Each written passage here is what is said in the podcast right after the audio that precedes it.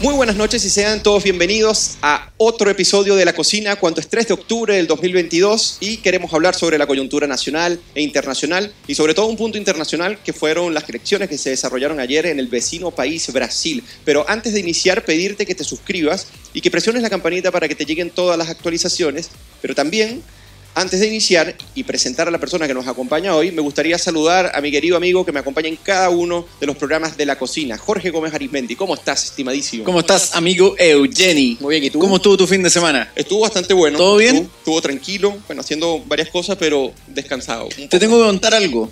Cuéntame. Chile no es solo un país de poetas, es también un país de buenos músicos. Y hoy día, 3 de octubre, se celebra el Día de la Música Chilena. Así que un saludo a todos los músicos, Mira, qué bueno. que Chile siempre ha tenido muy buenos músicos y un saludo para ellos que obviamente siempre nos permiten alegrar nuestros días. Así es, en rock, en hip hop, en tantas... Todos los estilos en. Chile se, se prueban. Ah, Así es. Y bueno, entonces, eh, comenzar a presentar a quien nos acompaña hoy, porque hoy nos llaman eh, disti- distintas temáticas y estas temáticas se van a enmarcar también en la economía, que es tan importante para el país que básicamente estamos en el desarrollo de una posible crisis económica que se avecina y para ello queremos presentar quien nos acompaña es Bastián Romero, que quien es investigador de la Fundación para el Progreso y uno de nuestros flamantes Gran valor, gran valor. youtubers y tiktokers. ¿Cómo estamos, Basti? Muy bien, ¿y tú, Eugenio? Un Bien. gusto estar acá. ¿Cómo Muchas está, Basti? gracias. Hola, Jorge. Bienvenido, bienvenido por acá. Y bueno, eh, antes de iniciar con los temas económicos, hay varios temas interesantes que me gustaría abordar con, con ustedes. Y es el tema del debate constituyente, a pesar de que, bueno, por un lado eh, se, se le critica al presidente de que no está haciendo bien su pega, porque se está dedicando a otras cosas que no son las esenciales, cosa que es muy cierta. Eh, por otro lado, se está desarrollando un debate constituyente en el cual quizás no tenga tanta influencia, pero el pensamiento que tiene el oficialismo con respecto a cómo debe desencadenarse este nuevo proceso constituyente se está dando en el debate de los bordes y muy parecido a lo que fue la convención eh, constitucional anterior. Así que a mí me gustaría eh, tratar este tema. Pero ¿qué les parece si comentamos un poco primero las elecciones en Brasil? Con respecto a, el, no el triunfo, porque esta es la primera vuelta, pero que Lula da Silva llega a, con el 48,1% eh, con el 48,1% eh, a la primera vuelta y Bolsonaro con 43,56%, es decir, los dos candidatos pasan a la segunda vuelta. Y a mí me gustaría, Jorge Gómez y Bastián, comentar un poco sobre esto. Y más que nada, porque Brasil es un país muy polarizado. Tan polarizado está que, se- que según la encuestadora Datafola, 7 de cada 10 brasileros temen a emitir una opinión pública sobre sus preferencias electorales por miedo a ob- obtener represalias. Esto es un asunto bastante eh, delicado y además porque, según los resultados, estamos viendo un país bastante, bastante polarizado que básicamente se rompe, en este caso, en estas, en estas mitades, y que eh, lo que ocurra en Brasil, que es un gigante en América Latina, tiene implicancias en todo, en todo el continente. Así que me gustaría tratar contigo, ¿cómo viste las elecciones, el desarrollo? ¿Algo que comentar sobre esto? Tomo el dato que tú das porque a mí me parece que más allá de la coyuntura electoral respecto a la elección de, en este caso, un presidente, lo que se está visualizando a nivel de las democracias, eh, y en América Latina a mí me parece que eso es muy notorio, en contraste con probablemente otras democracias en el mundo, es que la polarización está afectando finalmente el ejercicio de derechos fundamentales, por ejemplo, como la libertad de opinión, la libertad de expresión. Y ahí se va produciendo un fenómeno que si los propios actores políticos, los, los propios contendores no lo desarman, no lo, eh, de alguna forma lo desarticulan, eh, puede poner en riesgo estos procesos. ¿Por qué? Porque no hay que olvidar al final que la democracia es un mecanismo que está basado en ciertas reglas, que permite además la transferencia del poder de forma pacífica, pero además tiene una implicancia en términos de que quien triunfe no tiene derechos absolutos eh, sobre los derrotados. Y esto es importante porque las democracias finalmente eh, se sostienen de esa manera y cuando se van polarizando en función de una elección, por ejemplo, presidencial, donde parece ser que todo es suma cero, eh, hay que ponerse a pensar si eh, eventualmente se está promoviendo la democracia o finalmente le estamos dando una puñalada por la espalda. Entonces yo creo que eso hoy día es un desafío para quienes entienden y comprenden bien la democracia, no para aquellos que tienen una idea distorsionada de democracia, eh, como muchas veces ocurre con ciertos grupos, ya sea la izquierda o las derechas, que tienen una idea distorsionada de la democracia. Bien interesante el punto que comentas, porque esto es un fenómeno global. Esto es un fenómeno que no solamente vemos en Chile, sino que también lo vemos en Brasil y eh, en muchas partes del mundo y que, bueno, según el último informe de Freedom House, básicamente eh, la, democracia liberal, si podríamos entenderla de esa forma, viene eh, en una debacle consecutiva de 16 años, o sea, en donde las democracias no tienen ganancias reales eh, con respecto a sus instituciones, sino que por el contrario comienzan a retroceder y los autoritarismos competitivos y, y, las formas de, manipular las democracias y tomar actitudes que polarizan a la ciudadanía y hacen que no convivan en, en una comunidad política sea hoy en día una especie de patrón regular. Exacto. Bastián, ¿Algún comentario sobre las elecciones de Brasil antes de que nos metamos al fondo con, con, los temas de Chile? Sí, mira, la verdad no tengo tanto que decir de las elecciones de Brasil, pero puedo decir que la, lo que pasó, la popularidad de Lula en Brasil, se puede responder con la recomendación del libro que voy a dar al final, que es que el gran tamaño del Estado en Brasil se da o se presta para que las corporaciones eh, no busquen crear eh, productividad o innovación para satisfacer a los consumidores, sino que eh, buscan más eh, renta del Estado. y beneficiar a los políticos. Exactamente, y esto es lo que Lula hace cuando, o hizo cuando estuvo en, la presidencia. Sí, eso, eso, es muy, eso muy llamativo, porque también ocurre un fenómeno muy parecido a Cristina Fernández de Kirchner, por ejemplo. Básicamente es un anhelo que ella llegue para que vuelva a restituir esa dependencia que tenía con esa base clientelar muy amplia en Argentina. Yo no sé lo que dice Sebastián es interesante porque generalmente también en, el análisis se tiende a visualizar esto como, como que un candidato representa a los marginados, a los pobres, y el otro a los ricos y a los poderosos. Pero en realidad lo que, lo que escribe Bastián es interesante porque finalmente estos candidatos muchas veces al generar estas estructuras de renta, también los, grupos corporativos se enriquecen eh, en base a esto. Y por lo tanto, muchas veces el problema eh, de, de, estas relaciones eh, problemáticas o, corruptas tienen que ver más con que ciertos grupos ya poderosos o ricos se enriquecen en base a estos gobiernos que prometen terminar con la pobreza, con la desigualdad y al final terminan simplemente favoreciendo a estas corporaciones. Entonces a mí me parece muy interesante lo que plantea Bastián en ese sentido. Sí, es un tema muy interesante eh, y porque, bueno, en, en, Latinoamérica estamos acostumbrados a que estos gobiernos y el anhelo de que regresen sea también como una, una pauta regular. Ahora, la libertad poco a poco va avanzando a, a traspiés y yo creo que, que si bien, bueno, de, Bolsonaro uno podría tener eh, ciertas opiniones, lo que sí podría, o sea, lo que sí podríamos decir es que no necesariamente en Latinoamérica solamente crece la izquierda, sino también sectores que son anticomunistas, antisocialismo del siglo XXI, no necesariamente liberales, pero que eh, la hegemonía de la izquierda en América Latina se le está haciendo más difícil de lo que era hace una década, en donde básicamente eh, inundaban todos los países. Ahora me gustaría pasar al proceso en Chile y comentar un poco sobre los bordes, porque en la coyuntura eh, nacional, entre los debates con respecto a la seguridad, con respecto al sistema de pensiones, la reforma previsional, la reforma tributaria, sigue el debate constituyente y hay algunos datos bien interesantes que reflejan la encuesta CADEM. Por ejemplo, el 71% está de acuerdo con que inicie un nuevo proceso para que Chile tenga una nueva constitución, ¿ok? Frente a un 27 que está en desacuerdo. El 51% cree que el proceso debería definirse a través de un nuevo plebiscito de entrada, cosa que es bastante llamativa y que establezca si hay que reformar o hacer una nueva constitución, básicamente que haga, la pregunta, ¿ok?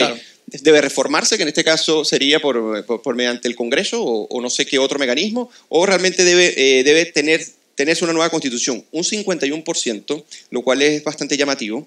Y lo otro es eh, que el 41% cree que se debe generar un gran acuerdo político para tener una nueva constitución, tomando en cuenta eh, lo que ya ocurrió y que con el 80% se dijo el acuerdo para, para, tener una nueva constitución y en este caso a través del proceso constituyente. Esto es muy llamativo, me gustaría eh, analizarlo con ustedes, porque si el 51% cree que debería definirse a través de un nuevo plebiscito de salida, es que la gente está apuntando a un proceso distinto. O sea, no estaríamos hablando técnicamente del mismo proceso, sino que el proceso se agota en el anterior, el 4 de septiembre, como estaba estipulado la reforma del capítulo 15 de la Constitución, y que a pesar de que continúan los anhelos del cambio, ya sea de cambio o reforma, que ya se colocan dentro de, de la palestra pública, el 51% quiere hacer nuevamente la pregunta. ¿Por qué? Porque se puede asumir que las personas acuerdan que se tiene que iniciar un proceso distinto, con, quizás con mecanismos distintos, con comisiones o en este caso con eh, un organismo que tenga ciertos límites. ¿Cómo ves tú eh, esta lectura de los datos que da CAEM? A ver, a mí me parece eh, importante el punto de que la ciudadanía eventualmente sí debería ser consultada. Yo creo que efectivamente hay uno evaluando todos los antecedentes de lo que ha ido ocurriendo después del, del plebiscito del 4 de septiembre, lo que claramente uno ve es que acá hay un nuevo escenario, es un nuevo contexto muy distinto al que eventualmente se trazó desde eventualmente el 2019, ¿cierto? Este acuerdo del 15 de noviembre en adelante. Me parece que hay un, hay un cierre de un ciclo y por lo tanto aquí estamos ante un nuevo ciclo que primero está basado en la comprensión parcial de la clase política de que el proceso tiene que tener altas cuotas de mesura y responsabilidad. Yo creo que es un punto al que eventualmente existe. Eh, yo creo que también hay un, cierto consenso que ha ido creciendo de que el proceso o lo que se establezca debe estar dentro de ciertos marcos que a mi parecer responden a la tradición constitucional chilena y no irse como con los tarros por otro lado. Y tercero, a mí me parece que también el 4 de septiembre también se produce una ruptura entre lo que era el proceso eh, impulsado por el gobierno actual y lo que es hoy día el gobierno actual. O sea, el gobierno actual hoy día no tiene la misma injerencia que presumieron en el proceso anterior. Y, y eso se ha hecho notar. Entonces, a mí me parece que eso también implica, o presumo yo, que la ciudadanía en eso también está en una disposición distinta a la que eventualmente existía antes y además yo creo que hay un agotamiento de la ciudadanía respecto al contexto. Es decir, hoy día el contexto no es el mismo, eh, digámoslo así, de esperanza eh, que existía en el 2019 y que probablemente se mantuvo hasta 2020, sino que hoy día la ciudadanía necesita certezas en muchos aspectos que ya se han mencionado, eh, seguridad, yo creo que el recrudecimiento de la inseguridad preocupa mucho a la ciudadanía, la situación económica no es es favorable, después lo vamos a ver con Basti totalmente, y por lo tanto, eso hace que el escenario hoy día, desde el punto de vista de la ciudadanía, sea muy distinto, por lo tanto, a mí me parece válido y necesario el consultarle a la ciudadanía cómo se procede eh, eventualmente y que esto se desarrolle en plazos razonables y no volver en un loop permanente de discusión constitucional, que sería una locura. Estoy muy de acuerdo, porque de hecho, eh, ver que tenemos que atenernos a la opinión que dijo eh, la mitad de la, población electoral, porque ni siquiera fue un amplio consenso en algún momento sobre lo que debería desarrollar eh, eh, el cambio constitucional, es muy distinto el contexto de ahora, yo estoy totalmente de acuerdo contigo, además que la democracia es muy dinámica. Entonces, bueno, si la, si la soberanía popular, si la soberanía reside en el, en el, pueblo, bueno, a este habría que preguntarle cómo quiere dirigirse en un nuevo proceso. Y lo segundo que me gustaría preguntarte, Basti, antes de pasar a los temas económicos, es que el 49% cree que hay que hacer un nuevo proceso constituyente que permita tener una nueva constitución versus un 49% que preferiría que se reforme la actual en lo que sea necesario. Más aún, aquí hay ingredientes para poder enunciar o poder analizar que las personas están con una disposición distinta, con un análisis distinto, con unas expectativas distintas de lo que debe ser un proceso constituyente. ¿Cómo lo ves tú? Sí, muy de acuerdo con Jorge. Yo creo que ese 51% que mencionabas antes también puede responder a esto, que las personas quizá ya no ven como la máxima prioridad hacer un nuevo proceso constituyente o, definitivamente no de la misma forma que se hizo recién. Eh, a lo mejor ahora las prioridades son la seguridad social o la seguridad en temas de crimen, el, el empleo que viene de, parte de la inversión, el, crecimiento económico y quizás estas son las cosas que las personas buscan en, vez de seguir dando con la discusión que quizás no tiene fin. Sí, muy, eh, muy eh, estos datos los datos que apuntan a que debería iniciarse un nuevo proceso, porque la gente los asuma así, también eh, eh, ayudó mucho la propia Convención Constitucional, con la mala experiencia que se tuvo, las personas, muchísimas quedaron como espantadas y dijeron, ¿sabes qué? Mira, tomemos esto con, con, una mayor mesura, y porque también la diferencia entre, entre la opción rechazo y la opción apruebo fue abismal. O sea, no se trata de que eh, una, una mayoría, o sea, dos, aquí podríamos decir, dos segmentos que se parecen en proporción están debatiendo casi, eh, casi al mismo nivel con respecto a la opción que debe gobernar a Chile en un proceso refundacional, para nada. Lo que dijo la ciudadanía en mayoría en el 86% del padrón, del padrón electoral es que no quieren un proceso ni siquiera parecido a lo que pasó precisamente por lo que implicaba. Y Eugenio, agreguemos algo para ser mucho más honesto en esto. A mí me parece que incluso uno analizando ahora a posteriori en los efectos del plebiscito, la ciudadanía dijo claramente que no quiere que este gobierno, no quiere que apruebe dignidad, lidere ni guíe un proceso de esta magnitud. Es a ese nivel el rechazo. Eh, eh, en, el fondo, y esto hay que, el, gobierno tiene que asumir su propia responsabilidad, su propio desempeño a nivel gubernamental le dio las señales a la ciudadanía de que si ellos eran más bien incapaces de gobernar, el liderar un proceso de esta magnitud iba a ser todo un, un desastre. Entonces, yo creo que aquí también hay una señal de la ciudadanía al resto de la clase política de que tome un poco la batuta de este tema para darle una coherencia mucho mayor, e incluso esto lo vemos en el tema que está ocurriendo en el propio gobierno, es decir, cómo se va produciendo un desplazamiento desde los miembros del Frente Amplio y el PC y la penetración de ex miembros de la centroizquierda. Esto es como, voy a decirlo así como se dice coloquialmente, es como, bueno, ya, ya niños, ustedes ya jugaron un rato, déjenos ahora hacer nosotros, seguir nosotros el asado, porque ya se les estaba quemando la carne. Entonces, acá ocurre eso. Eh, finalmente la ciudadanía lo que quiere es gente seria también eh, trabajando esto y no un, un, un, voladero de luces con promesas fantasiosas y utópicas que al final se sabe que si no hay respeto a la institucionalidad, si no hay responsabilidad, si no hay eh, una actitud de gobernanza responsable, se generan descalabros como situaciones criminales, situación económica eh, deficiente, etc. Mira, tienes razón, el 61% aumenta tres puntos cree que el mejor mecanismo sería una convención mixta conformada en partes iguales por convencionales electos, electos y expertos nombrados por el Congreso. Es una opción que crece y que crece significativamente eh, con la semana y eso también te dice justo lo que tú decías al inicio, otra disposición con respecto a esto. Ya cierro con esto. Cuando las personas se le preguntó a la semana siguiente de, la elección, eh, disculpa, la semana anterior, ¿por qué estaría dispuesta a rechazar la mayoría por el proceso? O sea, porque el proceso, el organismo, eh, no, no, llegó a coincidir con ellos, sino más bien los decepcionó. Entonces, más aún por ello, hay que hacer la pregunta sobre eh, cómo se debería llevar este proceso. Eh, te, te, agrego un punto antes que pasemos al otro tema, pero aquí el tema de los bordes, a propósito de lo que estamos preguntando, tiene que ver no solo con mecanismos. Claro. Los bordes no tienen que ver solo tampoco con los marcos jurídicos donde se tiene que elaborar esto estos bordes también tienen que ver con las actitudes con las cuales se va a hacer este proceso. Y, acá el contraste es claro, o sea, la gente ya no quiere saumerio, la gente ya no quiere gente funando a sus colegas dentro del hemiciclo, no quiere a un escritor eh, diciendo, bueno, a mí me parece bien que funen y que sufran el mismo, lo mismo que eventualmente sufrió él. La gente está cansada de eso. Y la gente lo que quiere es gente razonable, seria, haciendo algo que es razonable y serio para la ciudadanía. Entonces yo creo que eso también tiene que ver con los bordes. Ahora vamos a pasar al segundo punto de este plato de entrada. Estuvo bien bueno el, punto sobre, sobre, los bordes, me parece que eh, se abre una discusión bastante entretenida con respecto a esto. Es que me gustaría, ya eh, aquí vamos a, disponer de todo el tiempo de, de, Bastián, el tema de la cadena presidencial y el presupuesto y lo que es la economía en general. ¿no? Eh, y varias cosas, por ejemplo, el presupuesto va a aumentar para el 2023 y se va, a estipular más o menos en 83 mil millones, con un alza declarada por el presidente de 4.2% eh, de ese mismo gasto. Entonces, el tamaño del Estado va a alcanzar aproximadamente 26% del Producto Interno Bruto, algo que no es menor. ¿ok?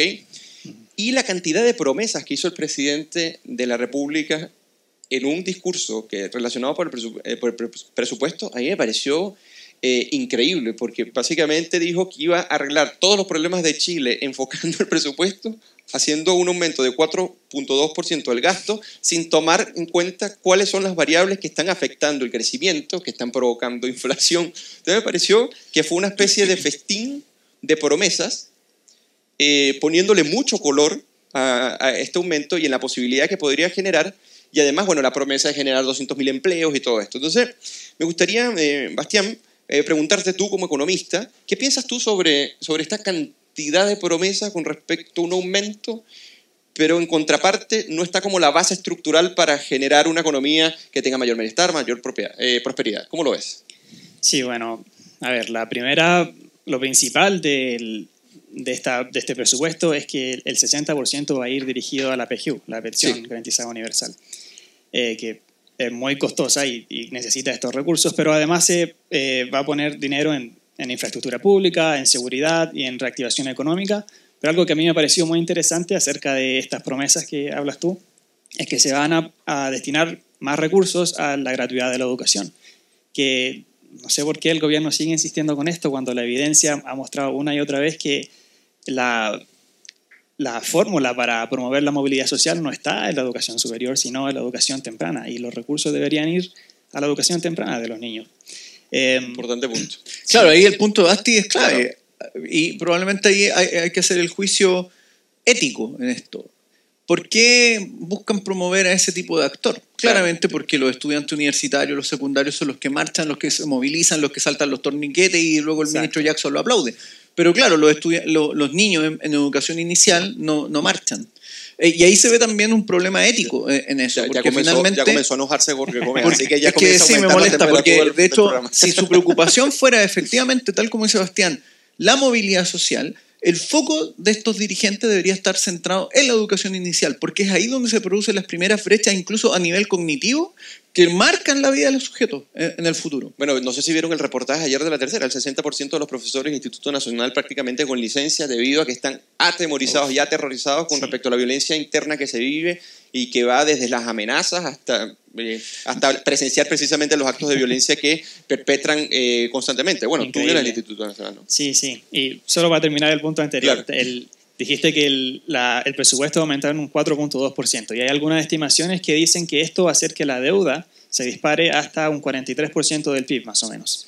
Wow. Y el Fondo Monetario Internacional había previsto antes que en el 2024 y hasta el 2026 la deuda iba a ser del 41% del PIB, hasta el 2026. Y ahora en el 2023 quizás vamos a llegar al 43%. Entonces eso va a quedar Bastián, Se ahí, te, ahí te claro. tengo una pregunta, considerando que hay mucha gente que probablemente no está viendo. ¿Cómo eso, que uno lo ve como una magnitud en términos macro, afecta el diario vivir de las personas? ¿Cómo, cómo se produce esa, esa, esa, esa tensión eh, eh, en términos de aumenta la deuda, aumenta el gasto y cómo eso afecta luego a las personas en su diario vivir? Porque probablemente eso es lo que más preocupa a la gente, es decir, voy a comprar y están las cosas más caras, voy a cargar benzina y está más caro. ¿Cómo, cómo tú le explicarías a la gente es- esa afectación y por qué es importante tener estos equilibrios en el fondo? Sí, bueno, sí, efectivamente la deuda no afecta directamente al bolsillo de las personas, sino indirectamente. Y la forma en que lo hace es que el gobierno, cuando eh, contempla más deuda, eh, empieza a pagar más intereses por esta deuda y, y por, por ende los recursos que obtiene por medio de los contribuyentes, los impuestos, van destinados a más pago de intereses en lugar de ir a servicios públicos o a mejorar la calidad de, no sé, de, los- de los sistemas públicos, de los programas que están muy mal evaluados, ese tipo de cosas. Así se afecta mucho a la gente. O sea, en el fondo la, la ciudadanía termina pagando impuestos no para recibir servicios o, o el cumplimiento de derechos, sino para Pagar pagarle deudas. las deudas a los gobernantes. Exactamente.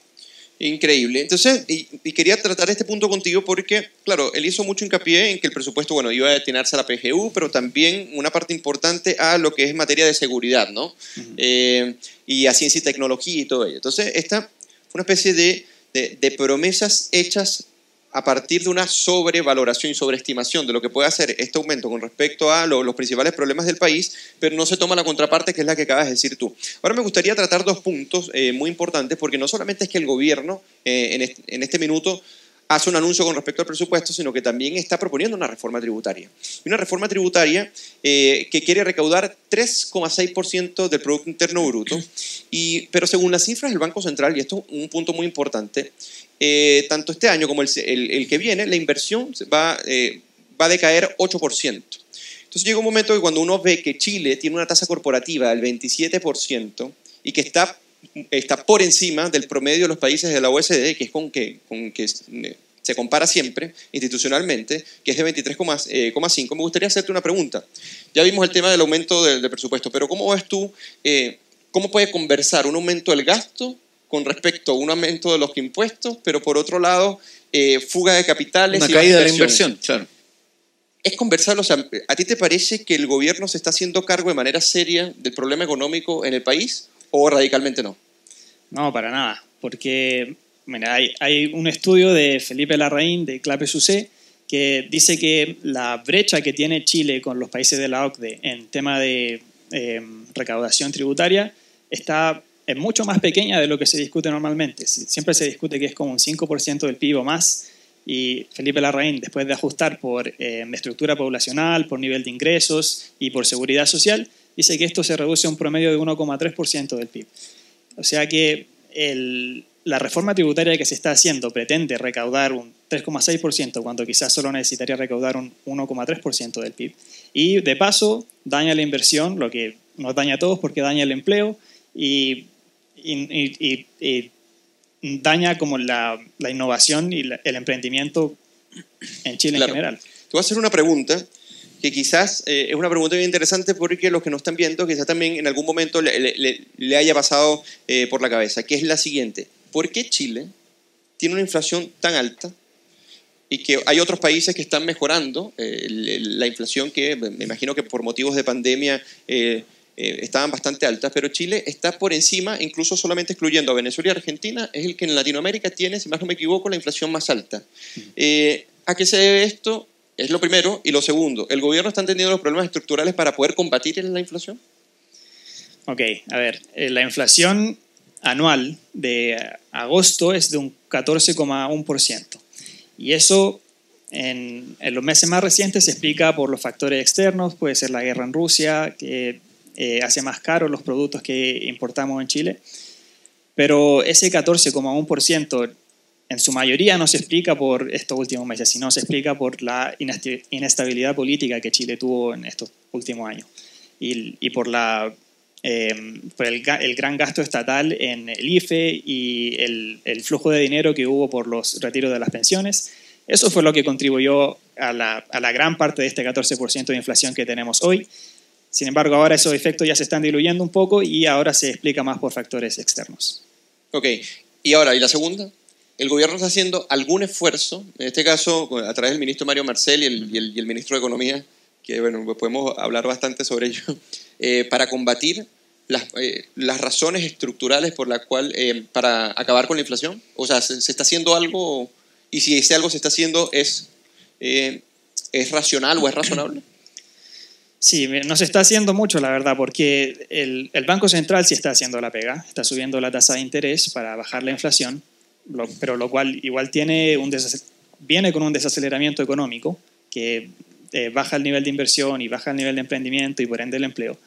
Pero de parte del gobierno no se está haciendo mucho. Vemos que se están eh, enfocando en la reforma tributaria y en el presupuesto, ambas que eh, están enfocadas a incrementar el gasto y por lo tanto no, no están enfocadas en bajar el nivel de inflación, sino en redistribuir.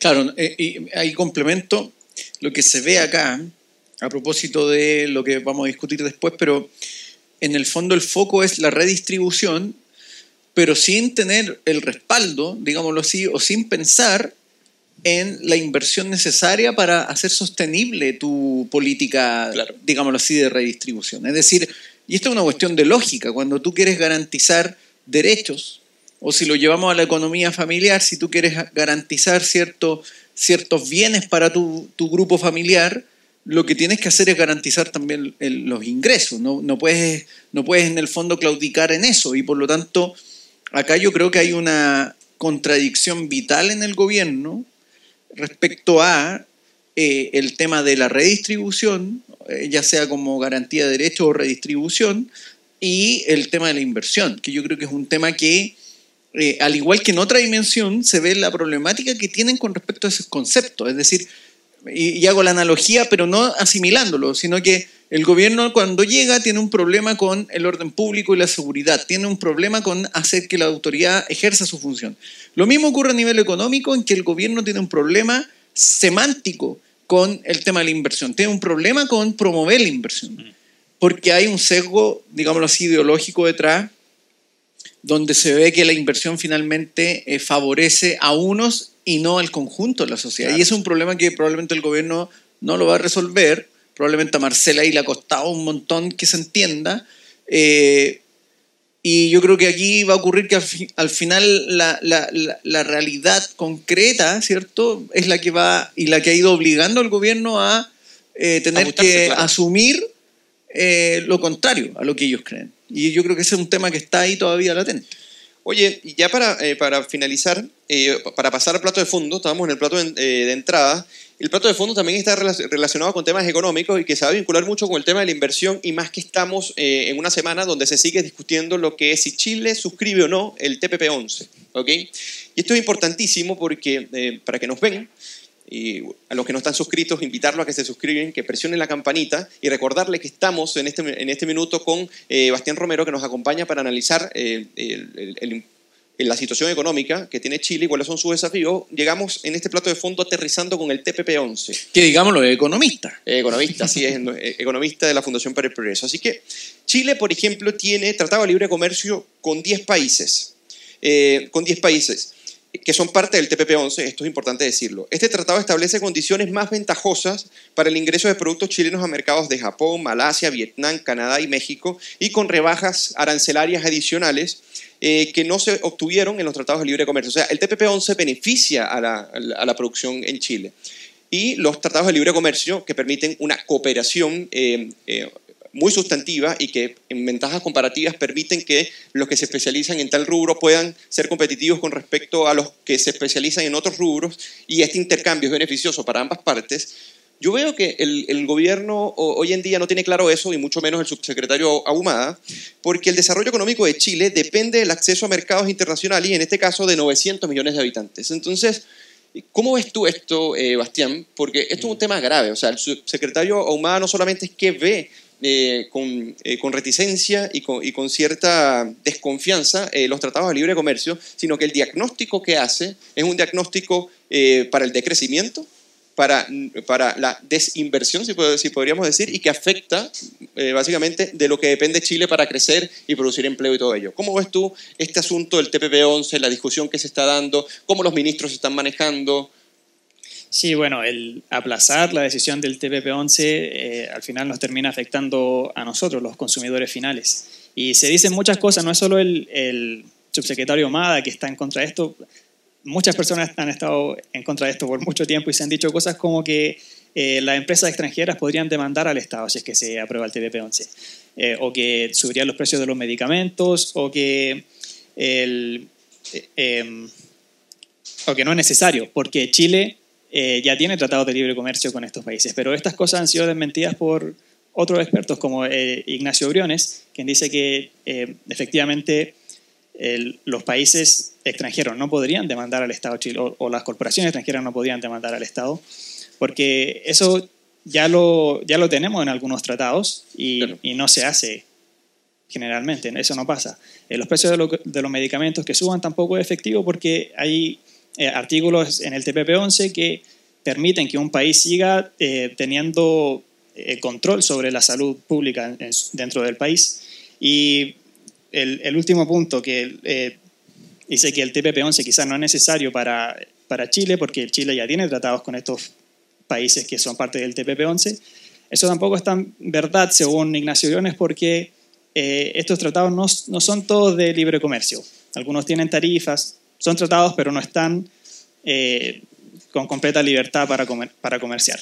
Y me gustaría terminar diciendo que el TPP-11 en el fondo es un, es un tratado de libre comercio que eh, su punto es mejorar los precios trayendo más competitividad extranjera. Y eso a veces puede resultar en que los, las empresas chilenas decaigan un poco, eh, si es que no pueden estar al estándar de competir con las empresas extranjeras, pero así funciona el mercado. Cuando una empresa entra a competir, tiene que hacer todo lo posible por entregar los precios más bajos por- a sus productos o a sus servicios para que los clientes los, los demanden. Y si no pueden competir con los extranjeros, a lo mejor esas empresas no van a poder seguir existiendo. Pero al final los beneficiados vamos a ser nosotros, los consumidores finales, que vamos a tener acceso a precios más bajos y por ende nuestros bolsillos estarán más llenos.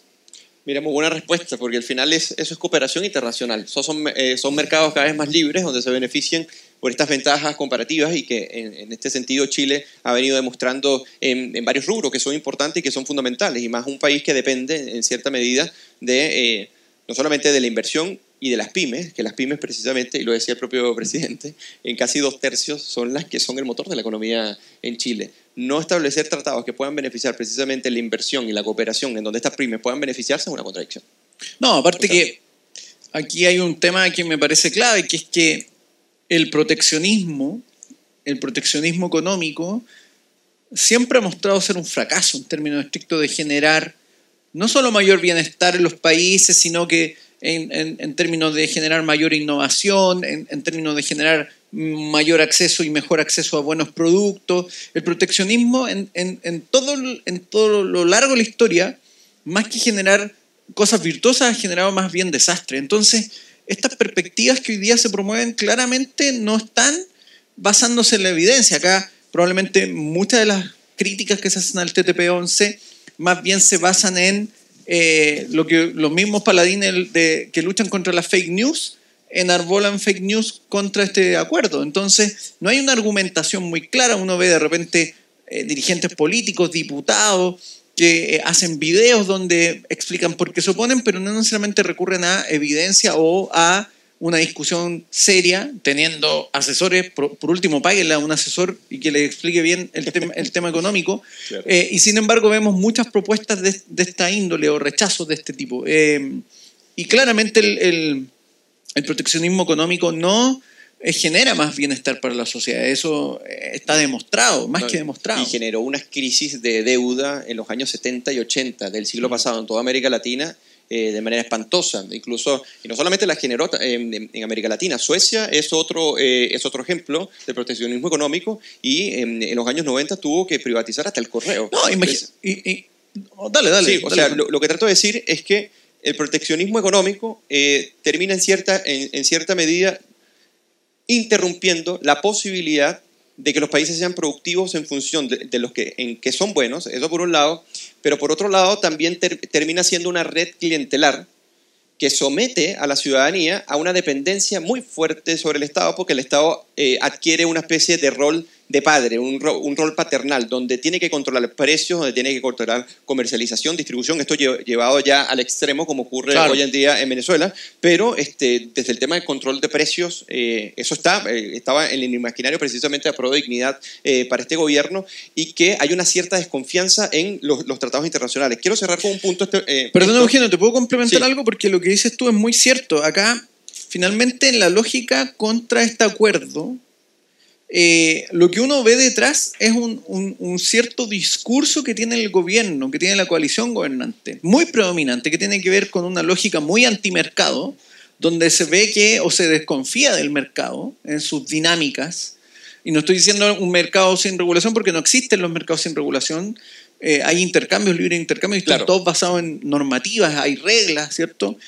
Eh, pero es un discurso muy antimercado hay un claro sesgo anticapitalista abiertamente, un sesgo anticapitalista, y además que se liga con estos discursos de, una economía antiimperialista, como días atrás lo conversábamos, que Revolución Democrática planteaba a, apuntar y, y, caminar hacia un modelo antiimperialista. ¿Qué significa eso? Aparte de un eslogan sin contenido, eso no va a generar ningún beneficio para la ciudadanía, porque en términos estrictos el proteccionismo no solo hace que la gente tenga que acceder a productos de mala calidad, sino que además caro, y por lo tanto mucha gente no accede a los bienes, eh, y, obviamente eso hace que tampoco haya inversión y por lo tanto hay menos empleo y más pobreza, o sea, puras cosas malas. No, pero y además, eh, cuando uno habla un poco de del tema de una, economía antiimperialista, eh, me da mucha risa porque fue en la competencia entre los imperios que lograron, eh, lograron posicionarse ciertas instituciones que permitieron la prosperidad en Occidente. Y, una, y esas instituciones de la propiedad privada, de la libre competencia, la ética del trabajo, fueron muy eh, sustanciales a la hora de poder analizar qué fue lo que contribuyó realmente a la, las recetas para, para erradicar la pobreza o por lo menos disminuirla lo máximo posible. Para cerrar el tema del TPP-11, fíjense que José Gabriel Palma, que es uno de los mentores de, del subsecretario Ahumada, eh, imagínense ustedes, comentaba que básicamente el TPP-11 fue, fue planificado entre Estados Unidos y las transnacionales que podrían incorporarse. Ascanio Caballo, en una columna ayer que publica en la tercera, dice, los registros de la Cancillería cuentan otra historia. La idea germinal del TPP-11 está en un acuerdo bilateral entre Nueva Zelanda y Singapur, al que luego se sumaron por iniciativa del, presidente, del expresidente Lago Chile y Brunei.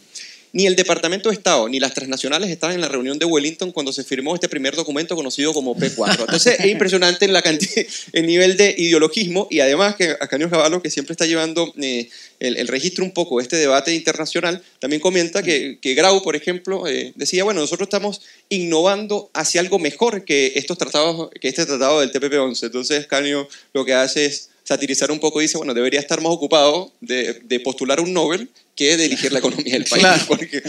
ok, entonces, eh, me gustaría pasar a un siguiente tema que es sobre, eh, sobre la economía, y es que estamos a puertas de la reforma de pensiones.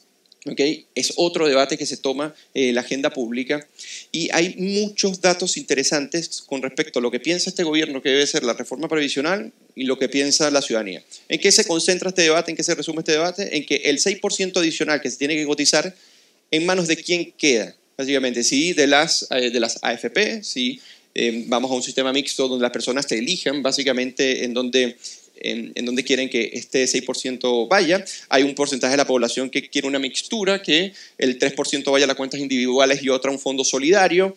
Eh, y aparte de eso, bueno, cómo esto va a impactar en cierta medida en los costes de, de, las empresas, porque esto es a cargo del empleador, pero todos sabemos que el empleador también tiene que tomar decisiones a la hora de, de poder contratar. Entonces me gustaría, este, eh, antes de iniciar, el, eh, preguntarte, Bastián, este tema. fíjate, el 66% cree que los ahorros, esto lo dice Cadem, que los ahorros que se acumulan en las cuentas de la AFP son de propiedad de los cotizantes. Fíjate que esa, esa noción bajó unos, eh, bajó unos 16 puntos. O sea, de que el ahorro es de los chilenos, ¿ok? Y eh, mientras que el 25% piensa que son de las AFP y el 4% piensa que son del Estado. Ese es el estado de opinión en este momento. Y respecto al destino de ese 6% de cotización adicional propuesto, eh, el 56% prefiere que esos recursos extras vayan a la cuenta individual de los trabajadores, esa es la mayoría, y el 27% que se reparte entre las cuentas individuales y un fondo común, y solamente el 13% coincide en esta visión colectivista que tiene la mayoría de prueba de dignidad, que es que vayan en su totalidad a un fondo común solidario. Tomando en cuenta este, este tema, ¿cómo tú ves el debate de la reforma previsional? Eh, ¿Tiene sentido? ¿Con qué lógica la está eh, manejando, el gobierno? ¿Cómo lo ves, Bastián? Bueno, primero decir que eh, un aumento del 6% al, ya sea al empleador o al cotizante no es algo menor, es bastante plata que se va mensualmente de tu bolsillo. Em, pero hay que recalcar que el, el programa de pensión garantizada universal está funcionando bien en términos de darle, otorgarle dinero a las personas que recibían bajas pensiones. Ahora se, se dice que las, las, personas jubiladas de menores ingresos están obteniendo tasas de reemplazo que pueden llegar al 100%. Y para los que no saben, la tasa de reemplazo es el porcentaje que uno gana de su jubilación o el porcentaje respecto del sueldo que ganaba antes de jubilarse. Claro, el último, exactamente. Exactamente. Em, bueno, y, también considerar que la población chilena se está volviendo más vieja y hay proyecciones que dicen que en las próximas décadas Chile podría ser incluso de los países que tienen la mayor cantidad de personas envejecidas o en, edad de jubilación en el mundo.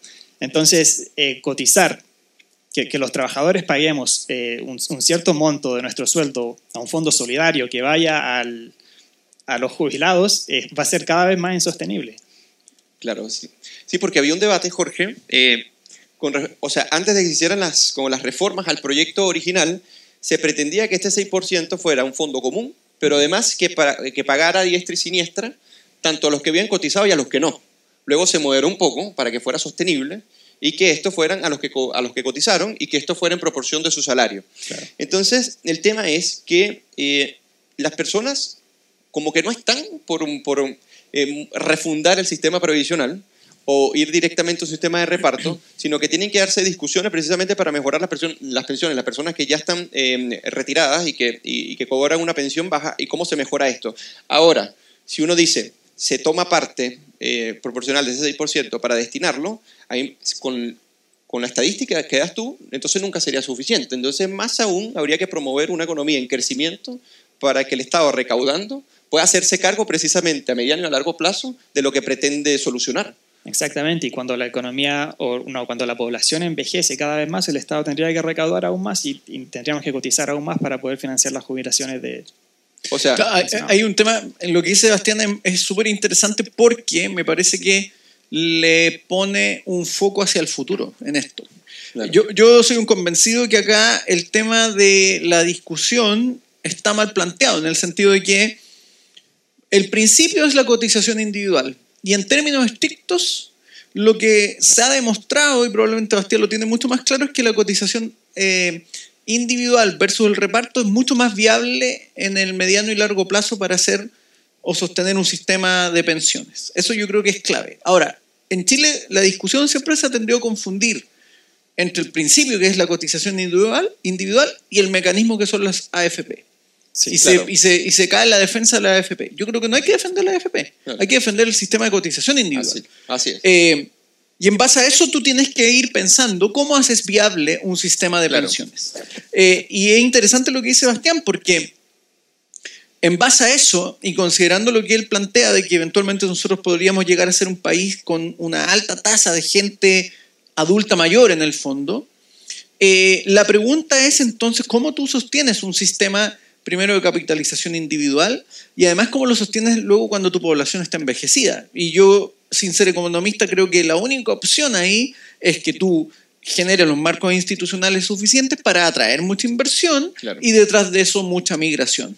Es decir, gente joven que te vaya Claro. en el fondo renovando tu, tu masa laboral, porque de lo contrario, en algún punto eh, vas a tener menor, menor masa laboral, una gran cantidad de gente jubilada y el sistema va a colapsar. Entonces, y acá de nuevo, señal para quienes hoy día gobiernan, es, que no pueden prescindir de la inversión. La inversión es necesaria para los países, para que crezcan, para que se desarrollen, para que se desarrolle infraestructura, para que se desarrolle capital humano. Necesitan la, inversión. Y eso no puede provenir solo de los eh, connacionales. Se tiene que permitir la inversión de capitales extranjeros para que una sociedad pueda sostenerse. Y más Sí. si tú quieres garantizar derechos. Y la capitalización, o sea, la inversión y la capitalización individual. Te voy a dar un dato antes, fíjate, el 72%, según esta- la encuesta, está de acuerdo con la creación de un ente estatal que compita con las actuales AFP. O sea, no es eliminar el sistema de capitalización Claro. individual, ¿no? Eh, eh, con las actuales AFP por la administración de fondos de pensiones versus un 25% que se opone a esta idea, o sea, que continúe el, sistema tal como está. Estoy de acuerdo contigo, uno no hace una defensa irrestricta de, una empresa en específico, sino al principio de capitalización individual que te permite a ti, con base a tu ahorro, cuando te retires, poder contar con, ese fondo que eh, se capitalizó a través de un conjunto de administradoras versus el sistema que dice, bueno, los fondos de jubilación los pagan los trabajadores activos. Entonces, mientras menos trabajadores activos haya por personas jubiladas, entonces se, genera ese fenómeno que comenta Jorge, Bastián que es quería insostenible. agregar algo. Sí. Sí, eh, tomar de lo que decía Jorge, el- que el- la importancia de la inversión en el país para generar emprendimiento y generar empleo, eh, también viene de la mano con el sistema actual que tenemos de pensiones, porque cuando nosotros cotizamos y, este, y, y nuestro- nuestras contribuciones para nuestra jubilación se van al sistema de AFP, ellos lo invierten en gran parte en el sistema chileno. Entonces, mucha de esta de nuestro dinero se va al, eh, eh, como inversiones a bonos y acciones de empresas chilenas que tienen más capital para seguir innovando, ser más productivos y generar más empleo. Punto muy importante. Punto- Me- o sea, ahí, ahí se podría generar un sistema, no sé, ahí voy a ser un poco, poco ortodoxo en esa... Pero, por ejemplo, ahí se podría generar como un círculo virtuoso en que en el fondo el trabajador, la inversión de empresas en Chile, alguna parte va a este fondo para reforzar la pensión de los que ya no están trabajando. Podría pensarse algo así, pero siempre sosteniendo, yo insisto en el principio de la cotización individual Sí. y eventualmente la discusión tiene que considerar también si hacemos o si es suficientemente competitivo el sistema de FP hoy día.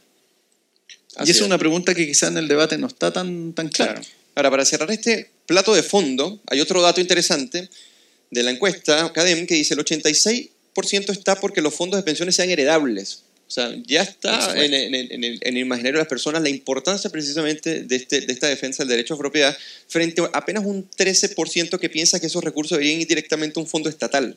O sea, la, la enorme diferencia entre uno y otro es, es sustancial. Eh, ahora vamos a pasar a nuestra sección de todos, de, todos los, de todos los lunes, que es el jugo de la semana. El jugo. Para quienes estén conectados y no saben qué es el jugo de la semana, básicamente nosotros decimos, ya sea hoy o la semana pasada, quién dio jugo, ya sea en sus declaraciones, sus comportamientos, eh, lo que sea. Entonces, queremos eh, comenzar con el jugo y como siempre, para no romper la tradición, Jorge Gómez Arismendi, ¿cuál es el jugo tuyo de esta semana? Ay, yo creo que yo ya estoy teniendo personas que son frecuentes en mis jugos. Y uno Sí. de, de estos jugos frecuentes es Hugo Gutiérrez. Ajá. Hugo Gutiérrez es un jugo frecuente en este programa. Y lo quiero eh, colocar como el jugo de, del- de, este- de esta semana, porque a propósito de todo el tema que se dio la semana pasada en la elección de Meloni en Italia y, y su oda a, a Mussolini cuando tenía 19 años, hay políticos en Chile que en ejercicio siguen eh, rindiéndole pleitesía a eh, dictadores totalitarios como Mao Zedong. Y en este caso fue obviamente Hugo Gutiérrez quien le, en- a través de Twitter, ¿cierto?, escribió lo siguiente, dice, mi homenaje a Mao Zedong, que al proclamar la fundación de la República Popular China, después de una larga revolución, afirmó, el pueblo chino se ha puesto de pie. El camino de la dignidad, dice Hugo Gutiérrez, nunca ha sido fácil de recorrer. Siempre hay sillas que te invitan a parar. Y no puedo evitar recordar una exposición que hizo un, un fotoperiodista, ¿cierto?, chino, que se llamaba Li, Li Chengcheng, quien después de 60 años prácticamente publicó unas fotos que tenía ocultas en su casa, donde él retrata lo que ocurrió durante la Revolución Cultural en China, donde habían humillaciones, a la gente le, le rapaban la cabeza, los trataban de burros, los sentaban en sillas efectivamente para humillarlos públicamente y por lo tanto lo que Hugo Gutiérrez pone como un gran proceso democrático en realidad terminó siendo una brutalidad totalitaria como siempre ocurre bajo el comunismo. Eh, así que usted, Hugo Gutiérrez, vuelve a ser mi jugo, eh, Hugo Gutiérrez de la semana. Está muy buena. Y además que eh, el exterminio, básicamente, eh, de 40 millones de personas, ya sea a través de la hambruna, ya sea a través de la revolución cultural, que ya Exacto. sabemos, ya sabemos qué fue lo que pasó. Ahora vamos con el jugo, muy bueno tu jugo, por cierto, vamos a- con el jugo de Bastián Romero. ¿Cuál es tu jugo? Bueno, la semana pasada Nicolás Grau decía que no tenía susto a la fuga de capitales que podría existir eh, como causa del, del impuesto a los super ricos de la reforma tributaria porque se acercan a los estándares de recaudación de la OCDE. Pero bueno, el gobierno con esta reforma tributaria no pretende recaudar de la misma forma que está recaudando la OCDE. El gobierno le está poniendo un impuesto a los super ricos que generalmente los países de la OCDE no tienen y los países de la OCDE además eh, recaudan mucho dinero eh, con impuestos a la renta, que, no, que no, no es lo que se está promo- promoviendo con esta reforma tributaria. Y la misma OCDE en su encuesta de, eh, de economía advierte que si bien esta reforma tributaria podría llegar a recaudar lo que, lo que pretende, aunque es muy ambiciosa, según la OCDE, el impuesto a los super ricos tiene importantes dificultades, como valorar los activos de, de los super ricos y eh, efectivamente la fuga de capitales podría terminar bajando el nivel de inversión que, que hay en el país. Muy buen jugo. Ese es el jugo de la semana de Bastián Romero y a mí me gustaría eh, empezar con mi jugo y mi jugo es Guillermo Terier. A Guillermo Terier le hacen una entrevista en la tercera eh, y este jugo va con base a la poca capacidad autocrítica que tiene toda probabilidad, pero en especial el presidente del Partido Comunista por 17 años, por cierto, bueno, como, como todo comunista, les encanta, les encanta perpetuarse en el poder. Está alcanzando a Pinochet. Claro, que, que con respecto a eh, la, la estruendosa derrota en el plebiscito, dice, es una derrota electoral con visos de derrota política, pero no, es una, pero no es una derrota estratégica. Pero lo que llama la atención acá es que las razones que él esgrime, que son muy parecidas a los que dicen la, mayoría de, lo que, de, de esta lógica frente amplista, que son las fake news, que las personas no entendieron, es que puede ser la, la idiosincrasia del chileno y que el neoliberalismo y el individualismo ha permeado. Entonces, eso evitó que en cierta medida las personas pudieran, pudiesen entender un texto que él llama moderno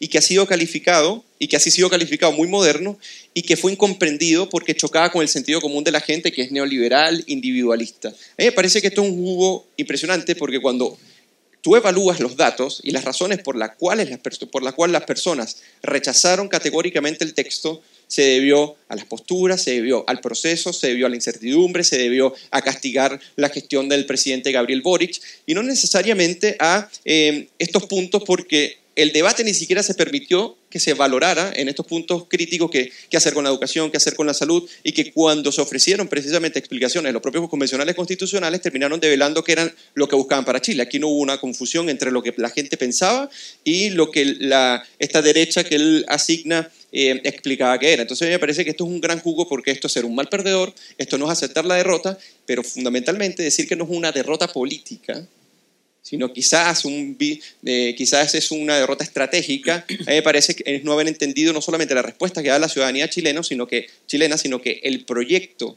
la madre de todas las batallas que ellos titularon así, que había que darse en el proyecto constitucional, refundacional, que, que aspiraron y que manejaron dentro de la convención a través de, de uno de sus principales convencionales, quedó derrotado política y estratégicamente. te, complemento algo, Eugenio, porque me parece eh, notable tu jugo, porque además refleja la perspectiva, que la, la vieja perspectiva comunista de que hay que acabar con la moral burguesa. Es decir, acá lo que está diciendo técnicamente es que lo que predominó fue la moral burguesa y por lo tanto, ojalá nunca le demos poder a estos gallos porque van a querer obviamente hacer el hombre nuevo, ¿cierto? Cambiar esa moral burguesa. Haciendo una revolución cultural. Eh, exacto, como, como fue también la revolución cultural. Entonces hay que tener ojo con cómo hacen las afirmaciones porque está reflejando su mentalidad totalitaria también. Así es. Bueno, y ya hemos llegado al, al final del jugo de la semana y con esto ya vamos a cerrar el programa con el bajativo. Y el bajativo, básicamente las recomendaciones que nosotros hacemos sobre películas, series, documentales, libros, papers, para ir complementando lo que vamos diciendo o simplemente distraerse un poco de lo que es la coyuntura y toda la discusión política. Me gustaría iniciar con nuestro invitado ¿Cuál es su bajativo? ¿Qué nos va a recomendar a nosotros y a nuestros buenos comensales que hoy día nos ven? Bueno, yo les quiero recomendar este libro de Michael Munger. Él es economista y es eh, director del programa de políticas públicas, no, perdón, de eh, política, filosofía y economía de la Universidad de Duke en Carolina del Norte. Este libro se llama Es el capitalismo sostenible, donde Mike habla de eh, por qué el capitalismo es el sistema que más funciona en el mundo, pero que aún así tiene eh, una que otra desventaja, como lo, mencionaba antes de lo que pasaba en Brasil. A veces las compañías llegan a ser, o las empresas llegan a ser tan grandes que llega un momento en el que su, su mejor forma o su óptima forma de, hacer dinero marginal es no eh, innovar o crear eh, servicios o productos nuevos para sus clientes, sino que hacerle lobby al Estado para tratar de obtener beneficios, o, eh, ya sean tributarios o exclusividad. Bueno, aquí Michael Munger lo explica muy bien en detalle. Esto es una colección de ensayos que explican paso a paso el proceso de pensamiento de Mike. Excelente, gran influencer también, ¿no? Michael Munger, es bastante... Muy buena recomendación. Y ahora vamos con la recomendación de Jorge Gómez Arismendi. ¿Qué nos va a recomendar ah. a mí, a, nosotros y a los buenos comensales que hoy día nos ven? Yo quiero recomendar el libro de Víctor Espinosa, quien fue investigador de la Fundación para el Progreso, es doctor de la eh, Universidad Rey Juan Carlos, ¿cierto? Y que acaba de lanzar este libro que se llama Principios Modernos de Economía del Desarrollo, Teoría y Práctica. Es un libro bastante extenso que acaba de publicar Víctor, donde él aborda interesantemente la discusión respecto al desarrollo desde la perspectiva de la escuela austriaca, entre otras cosas, acá, por ejemplo, él critica el proteccionismo y otro tipo de políticas que eventualmente se prometen como la panacea para generar el desarrollo y la prosperidad en los países y terminan siendo un absoluto fracaso. Pero además él acá elabora una propuesta desde la concepción de la función empresarial como el elemento clave que impulsa el desarrollo de los países y por lo tanto eh, eh, cómo eso promueve y va facilitando el desarrollo de las sociedades. Y además tiene unos capítulos referidos al caso chileno, él hace unas propuestas y por lo tanto es un libro que es muy atingente para la discusión chilena, así que lo recomiendo eh, para que lo busquen y lo compren eh, prontamente. Así es, muy bueno, muy bueno sus, eh, sus bajativos, también interesantes los libros, lo tengo pendiente para leer y este Basti me lo había recomendado creo que hace algún tiempo. Y mi bajativo de hoy va a ser La revancha de los poderosos de Moisés Naim, un gran escritor y investigador sobre el poder y cómo el poder se ha venido transformando. Y en su obra de hace ya una década, que se llama El fin del poder, argumentaba de por qué el poder hoy en día es más fácil de obtener, más difícil de, ejercer, y, pero también más difícil de perder. Y aquí, en la revancha de los poderosos, va analizando también cómo el poder se ha debilitado y cuáles son las consecuencias que causa el debilitamiento del poder y las crisis de la autoridad, pero también cómo comienzan a emerger tres fenómenos que va a llamar las tres P, que son populismo, polarización y posverdad, y va a resumir, eh, por ejemplo, este libro en, en las cinco batallas que hay que librarse y la primera es la batalla contra la gran mentira, que es contra la posverdad que se intenta instalar por parte de los políticos, la batalla contra los gobiernos convertidos en criminales, la batalla contra las autocracias que tratan de debilitar las democracias, la batalla contra los carteles políticos que ahogan la competencia y la batalla contra los relatos iliberales. Para él se está jugando hoy en día eh, la democracia liberal, que básicamente ha sido afectada por los liderazgos populistas que polarizan precisamente a la, eh, a la población y que mienten para instalar relatos con base a esa mentira y está haciendo un daño eh, inigualable. Así que lo recomiendo, es publicado en febrero de este año, La revancha de los poderosos de Moisés Naín, no se lo pierdan. Así que. Buena tu recomendación. Así que con este libro y con, estos, eh, con estas recomendaciones llegamos al fin, del, al fin de este programa. Así que nos vemos la próxima semana en un nuevo episodio de La Cocina. Agradecemos a Bastián Romero. Gracias, Basti, por la visita. ¿eh? por habernos acompañado para comentar la economía eh, nacional y en cierta medida internacional. Y con Jorge Gómez, que siempre estamos acá comentando en La Cocina. Así, así que hasta el próximo lunes y nos vemos. Cuídense que estén bien. Buenas semana. Chao.